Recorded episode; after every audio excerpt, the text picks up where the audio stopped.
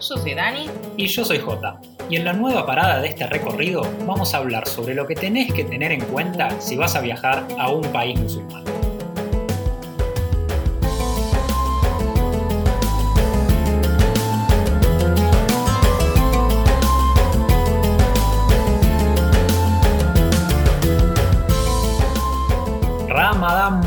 Para todos los musulmanes. Estamos en el noveno mes del año del calendario islámico, el mes más importante de todos para los musulmanes. Es el mes de Ramadán, por eso este podcast decidimos dedicárselo a distintos aspectos que deberías tener en cuenta si vas a viajar a un país musulmán. Atención, este no es un podcast para que sepas, un podcast de introducción al Islam, sino que se trata sobre los distintos aspectos a tener en cuenta. Si querés un poco más de introducción, algo más general sobre el Islam, podés escuchar el capítulo número 5, en el que hablamos entre las diferencias entre árabe, musulmán, Estado Islámico, islamismo, bueno. Todas esas cosas que nos preguntan muchísimo las hablamos en el capítulo número 5, pero este va a ser un poquito diferente.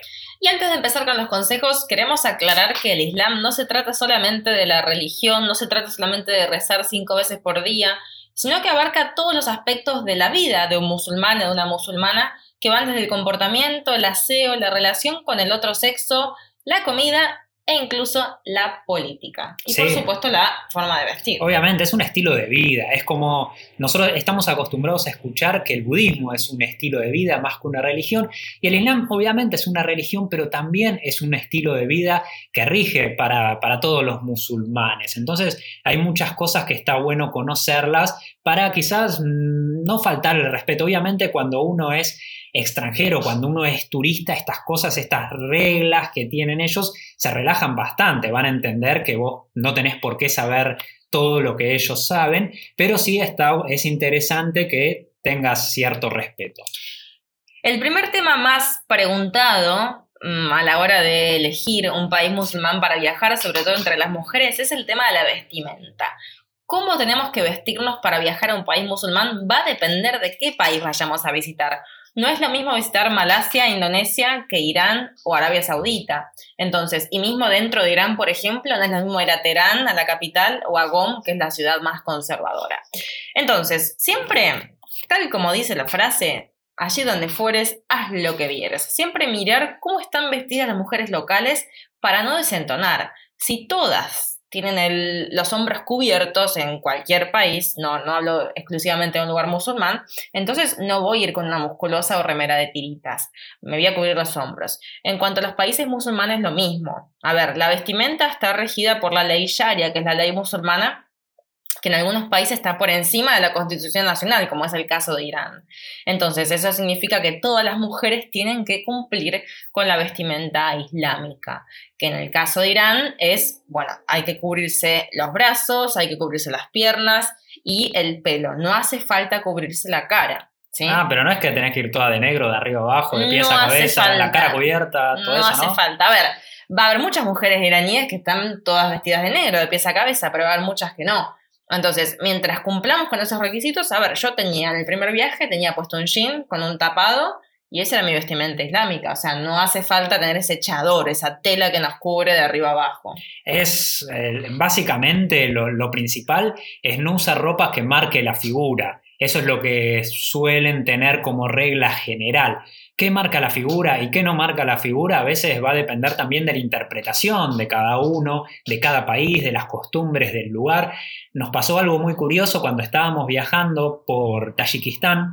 Dani se compró un, vestido tayico muy colorido, hermoso, que para andar para viajar por los países de Asia Central, todos los terminados en Stan, estaba muy bien. Y la, verdad, que está de buena foto, ese turquesa que está por ahí. Estaba muy a tono con, con, todas las mujeres de esos países, pero cuando llegamos a Irán, donde la mayoría visten de negro, sacando en las grandes ciudades, donde siempre las reglas son, suelen ser distintas y suelen ser menos conservadores, eh, cuando íbamos por zonas rurales o por, por ciudades que son más, más tradicionales, la miraban todos, todos la miraban, las mujeres también la señalaban, la miraban raro, ¿qué hace esta con esos colores eh, hippies? ¿Qué le pasó? ¿De qué se disfrazó?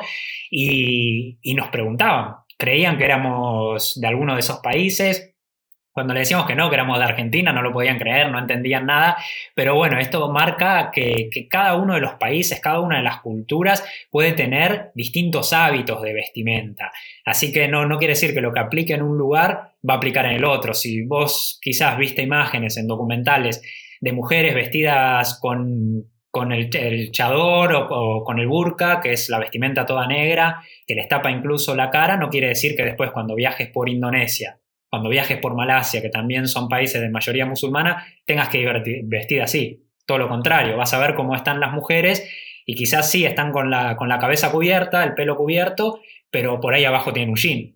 Tienen un, vestido que les tapa la, cola, pero tienen un jean abajo. O incluso mm, que ellas estén tan cubiertas no significa que vos tengas que estar así de cubierta, por ejemplo en Malasia o en Indonesia. O sea, así como respeto no estar en short, pero tampoco tenés que estar toda tapada como ellas ni tampoco cubrirte el pelo. No, incluso hay muchas mujeres musulmanas en esos países que no se cubren el pelo. Así que por eso, no hay una regla que valga para todos los países. Siempre averigua antes de viajar cómo se visten las mujeres en ese país y lo que sí tener siempre es un velo para taparte el pelo, porque por más que no sea necesario que te lo cubras en la calle, como en Malasia, en Indonesia, para entrar a las mezquitas es necesario y en caso de que no lo tengas, te van a prestar ahí, pero siempre es mejor llevarte el tuyo. Siempre nos detenemos en la vestimenta de las mujeres, es lo que más nos preguntan, porque es lo, que más está a la vista, lo que más salta a la vista, la diferencia que hay de vestimenta entre una mujer de nuestra cultura, de nuestros países, con una mujer musulmana. Pero también hay que saber que los hombres tienen que tener ciertas cosas en cuenta también al, vestirse. Por ejemplo, por más, que, más calor que haga, por el país en el que estás viajando, usar pantalón corto no está para nada bien visto. A ver, si estás en, Indonesia, en una playa, quizás vas a ver otros, otros hombres con pantalones cortos, pero es muy raro. Y más cuando te empezás a meter por la zona de Medio Oriente, de Asia Central, el pantalón corto queda reservado para solamente los niños, como eran en una época, no sé, quizás tu abuelo te contó que antes los chicos solamente usaban pantalones cortos y el pantalón largo lo usaban los adultos. Pasa lo mismo en muchos lugares de Medio Oriente. A mí, la verdad que algo, algo curioso que me pasó viajando es que me desacostumbré a usar pantalones cortos después de mucho tiempo por países musulmanes y cuando volví a Argentina, por más que hacía mucho calor, que era verano, no podía salir con shorts, no salía más con bermudas, iba, no sé, a un bar y en vez de usar bermuda iba con pantalón largo y me decían, pero con el calor que hace, ¿qué haces en pantalón largo? Es que no sé, me, resulta rarísimo salir con pantalones cortos. Doy fe, doy fe de esto. Y yo le decía, pero Jota, acá está bien salir con pantalones cortos. Creo que pasamos demasiado tiempo en Asia que ya nos cambió el chip. Le digo, bueno, pero no, acá está bien. Y es más, es raro ir con un pantalón largo a un bar en Buenos Aires en pleno enero. Sí. Pero, bueno, ahora ya se te pasó. Ahora se me pasó. Ya se te pasó. Se me pasó, pero bueno, era, era la costumbre. Igual a mí me pasaba también que yo tenía un short en la mochila, porque en otros países sí se podía usar, en Taiwán, en China se podía usar perfectamente, y yo estaba, no sé, en Irán, y veía el short en la mochila y decía, pero ¿en qué momento se me ocurrió poner esto en la mochila? O sea, qué desubicada. Pornográfica. claro, hasta me, me, hizo pensar de esa forma. Así que bueno, nos adapta al país en el que, en el que está viajando. Y después algo que nos preguntaron muchísimo esta semana es si las mujeres pueden entrar a la mezquita o si no musulmanes en general pueden entrar. No musulmanes pueden entrar a la gran mayoría de la mezquita. Seguramente cuando estés viajando te interese entrar a una mezquita, si nunca estuviste en una, quieras ver cómo es por dentro. Y, vas a ser muy bien recibido, eso es lo más probable. Son poquísimas las mezquitas donde no se puede entrar no siendo musulmán. Vas a entrar como cualquier otro, vas a poder pasar. Quizás esté separada la zona del rezo de, las áreas comunes y a la zona del rezo quizás no puedas entrar, especialmente cuando es horario de rezo. En otras mezquitas a nosotros nos han incluso invitado a rezar y nos han enseñado cómo es el rezo musulmán. Así que en otras eh, no, va a depender del lugar en el que estés, pero las únicas zonas que están separadas son las zonas de rezo entre hombres y mujeres. Las áreas comunes pueden estar hombres y mujeres juntos, después en las zonas que son para rezar eh, están separadas porque según el Islam las mujeres no deberían rezar por delante de los hombres, porque bueno, los hombres se pueden llegar a tentar viendo a las mujeres, agachándose, levantándose, eh, y esto no, no, está bien visto por, por, el Islam. Entonces las mujeres rezan en un lugar distinto del de los hombres. Pero es, son, es el, único espacio que está separado, así que cuando viajes por países musulmanes, entra a las mezquitas que está buenísimo y seguramente va a haber alguien que se te acerque a preguntar si querés saber algo, si necesitas algo y vas a poder tener bastantes conversaciones. Eso es lo que tiene también este preconcepto que solemos tener de que no vamos a ser bien recibidos en las mezquitas. Y la realidad es que en la gran mayoría van, sobre todo en los lugares no turísticos, van a, a, valorar este interés que tenés vos en acercarte a la mezquita, en conocer sobre su religión. Entonces, si hay alguien que habla inglés, se va a acercar y te va a decir, si tenés alguna pregunta, decime, te voy a responder todo lo que sea necesario para que entiendas y sobre todo todos los cuestionamientos que estamos acostumbrados a recibir para que le encuentres una explicación lógica o no, que después ya vamos a hablar de esto, pero aunque sea la explicación desde el punto de vista musulmán. Y aquí quiero unir con otra cosa, que es que cuando viajes a un país musulmán vas a vivir y vas a ser testigo de un montón de situaciones que te van a parecer injustas o que no te van a parecer correctas y acá hay que entender que podemos pensar distinto, que seguramente vamos a pensar distinto, pero que nosotros no tenemos la verdad absoluta. Que para muchos musulmanes su realidad es la única que vivieron, la única que están acostumbrados, entonces es la única correcta, ¿no? Entonces, eh, si vamos al choque de decir, no, porque para mí esto está mal y para mí las mujeres deberían ser así, así, así, podemos debatir si la persona que tenemos enfrente es una persona que tiene la capacidad por ahí de entender, ¿no? De ser un poquito más abierto o abierta para entender otras realidades, pero también entender que estamos visitando su país y que ellos no tienen la culpa de pensar como piensan, ¿no? A veces solemos juzgarlos por eh, ciertos pensamientos que pueden llegar a tener y estamos sintiéndonos incómodos por estas cosas, porque no podemos evitarlo.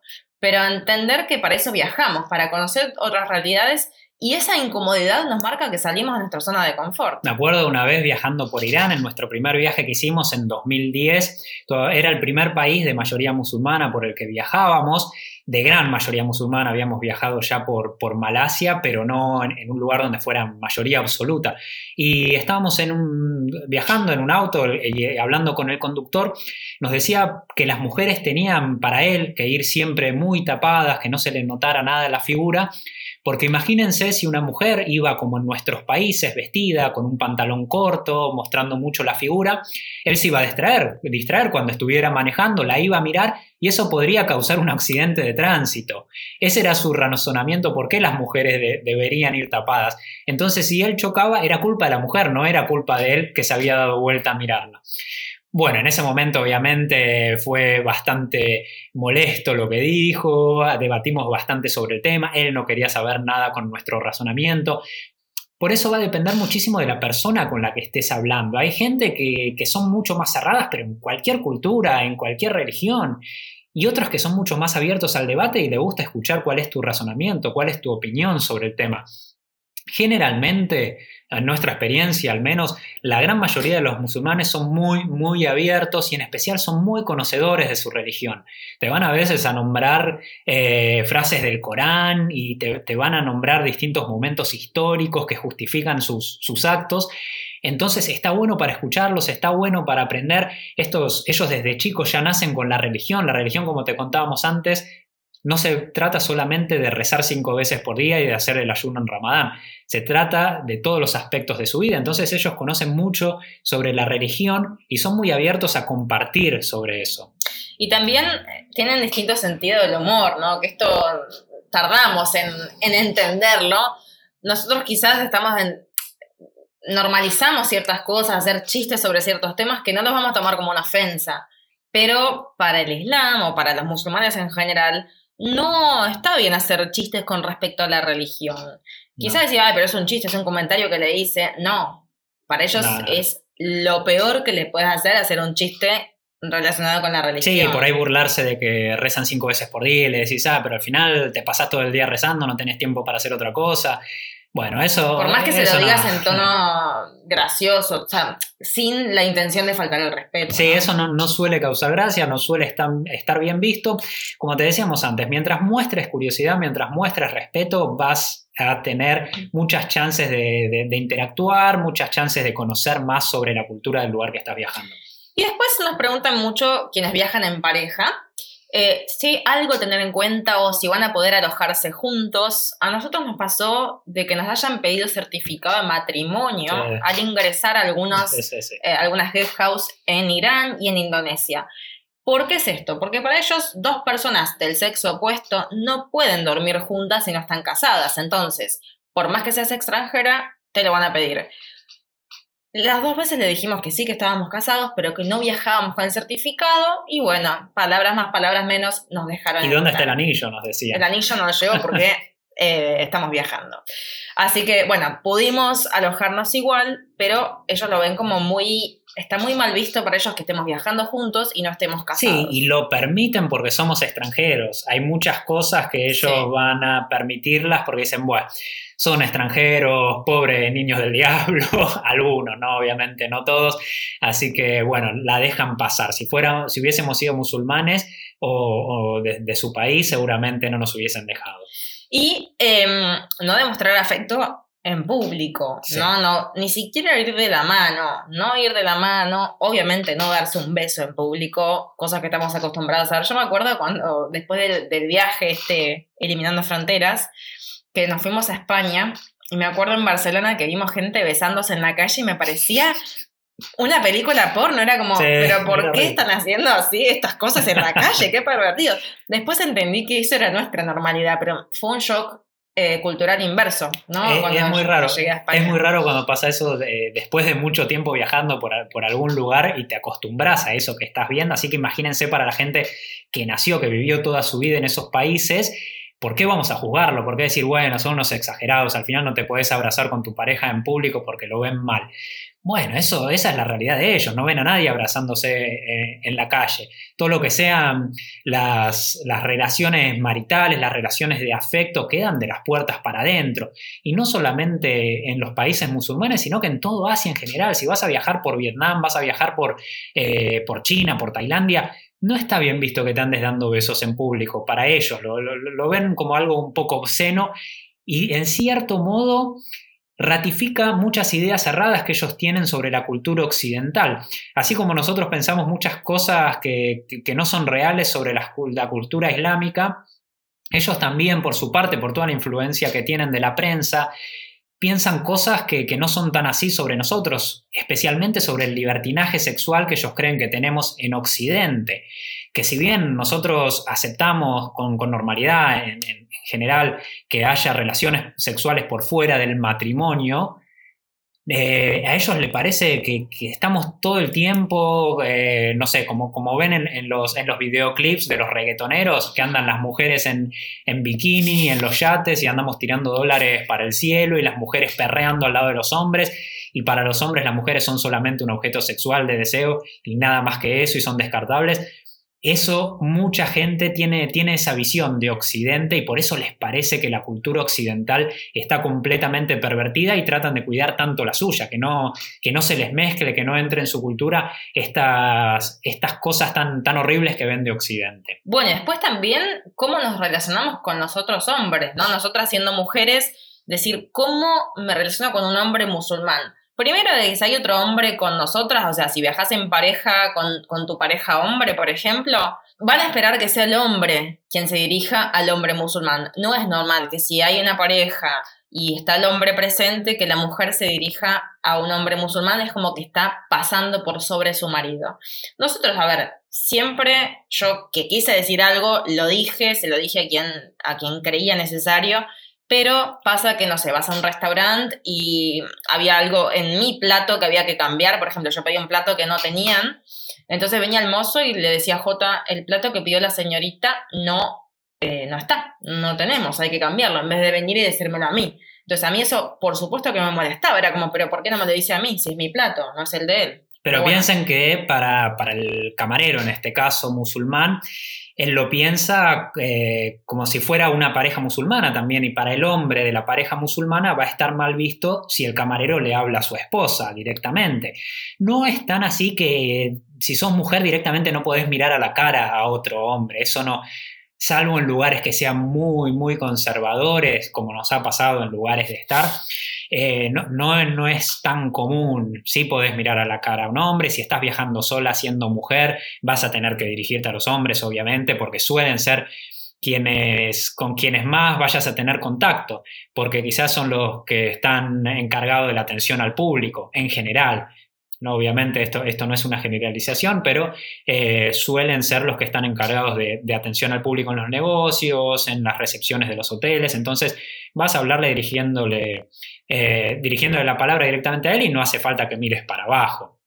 Quizás ellos sí te van a, lo van a tomar con más respeto hay que entender que hay una gran, una gran brecha entre el hombre y la mujer en, esta cultura, una, un gran, una gran distancia. Entonces, el miedo que muchas mujeres tienen de decir, bueno, pero son todos unos pervertidos que al ver una mujer occidental se le van a querer tirar encima, me van a querer tocar. Esto es muy, muy raro, es muchísimo más raro que pase esto que en un país occidental, porque suele haber una gran distancia entre los dos sexos.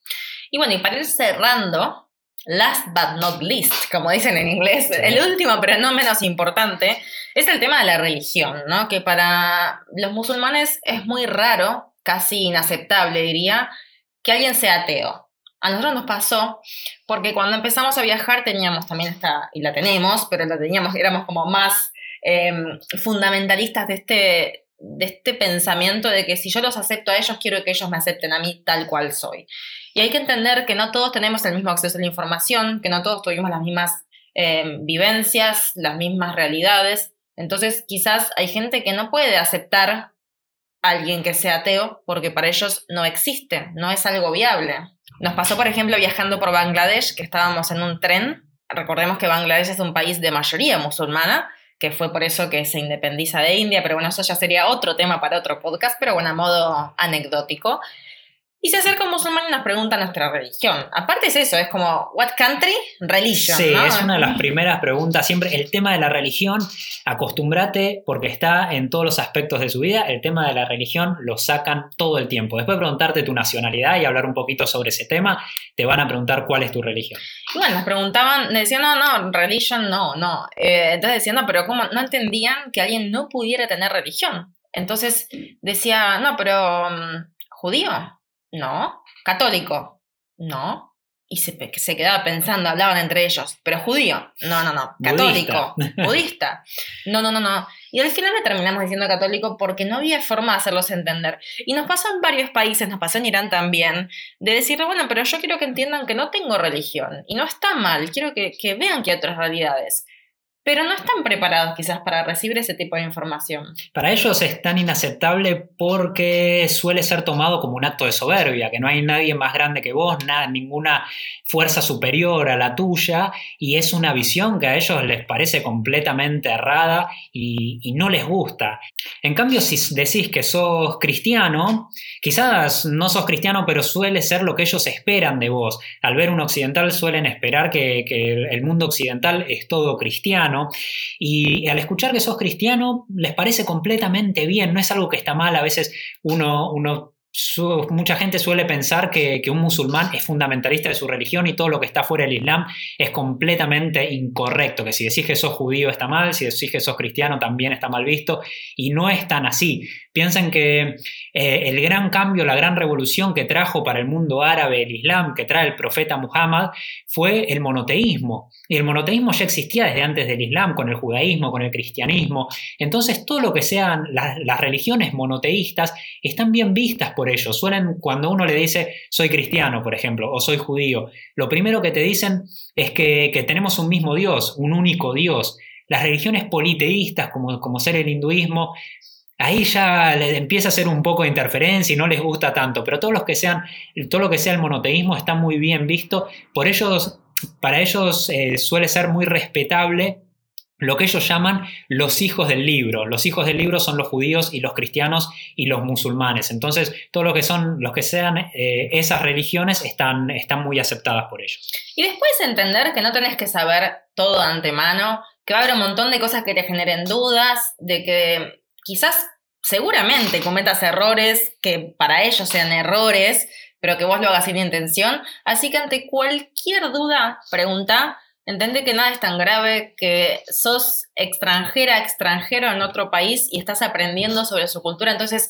siempre si vas con respeto, por más que hagas algo que no sea algo muy respetuoso, siempre si vas con respeto, ellos lo van a entender y te van a decir cómo es la manera quizás correcta o respetuosa de hacerlo. Ante cualquier duda, consulta a su musulmán más cercano. Es verdad. A ver si todos tenemos un musulmán más cercano, podríamos tener un 0800 para para los viajeros. Seguramente en tu ciudad hay muchos musulmanes, hay alguna mezquita, es muy probable, y vas a poder sacarte muchas dudas. Si estás por viajar a algún país musulmán, es una muy, muy buena introducción, ir a la mezquita más cercana que tengas, preguntar todas las dudas que tengas. En general, eh, y en especial cuando los musulmanes están eh, viviendo en un país donde son minorías, suelen ser muchos más abiertos porque quieren compartir sus ideas y, y, su religión. Y recuerda, sobre todo en los momentos en que la paciencia quizás no sea abundante, porque va a haber momentos incómodos, como te decíamos antes, recuerda que cuanto más incómoda o incómodo te sientas, más lejos de tu realidad estás. Así que eso es lo que buscamos cuando viajamos y entende que eso es temporal y que después ya vas a volver a tu normalidad y que sos un privilegiado y una privilegiada por poder vivir otras culturas y tener acceso a esa información que a muchos les niegan. Esperamos que, que tengas buenas rutas, que tengas viajes muy pacíficos y, llenos de momentos distintos y, llenos de religiones distintas. Está buenísimo viajar a países donde se practica el Islam, a países donde se practica el budismo, donde el sijismo es una de las religiones, el zoroastrismo. Bueno, eh, hay muchísimas más religiones, muchísimas más culturas distintas de las que nosotros creemos y cada vez que salimos de la nuestra y viajamos por ellas, más aprendemos. Si tenés alguna pregunta, alguna duda, si querés comentarnos algo o seguir en contacto, nos encontrás en Instagram como arroba marcando el polo. Así es como llegamos al final del recorrido de hoy y nos vemos en la próxima parada de este viaje al planeta Tierra.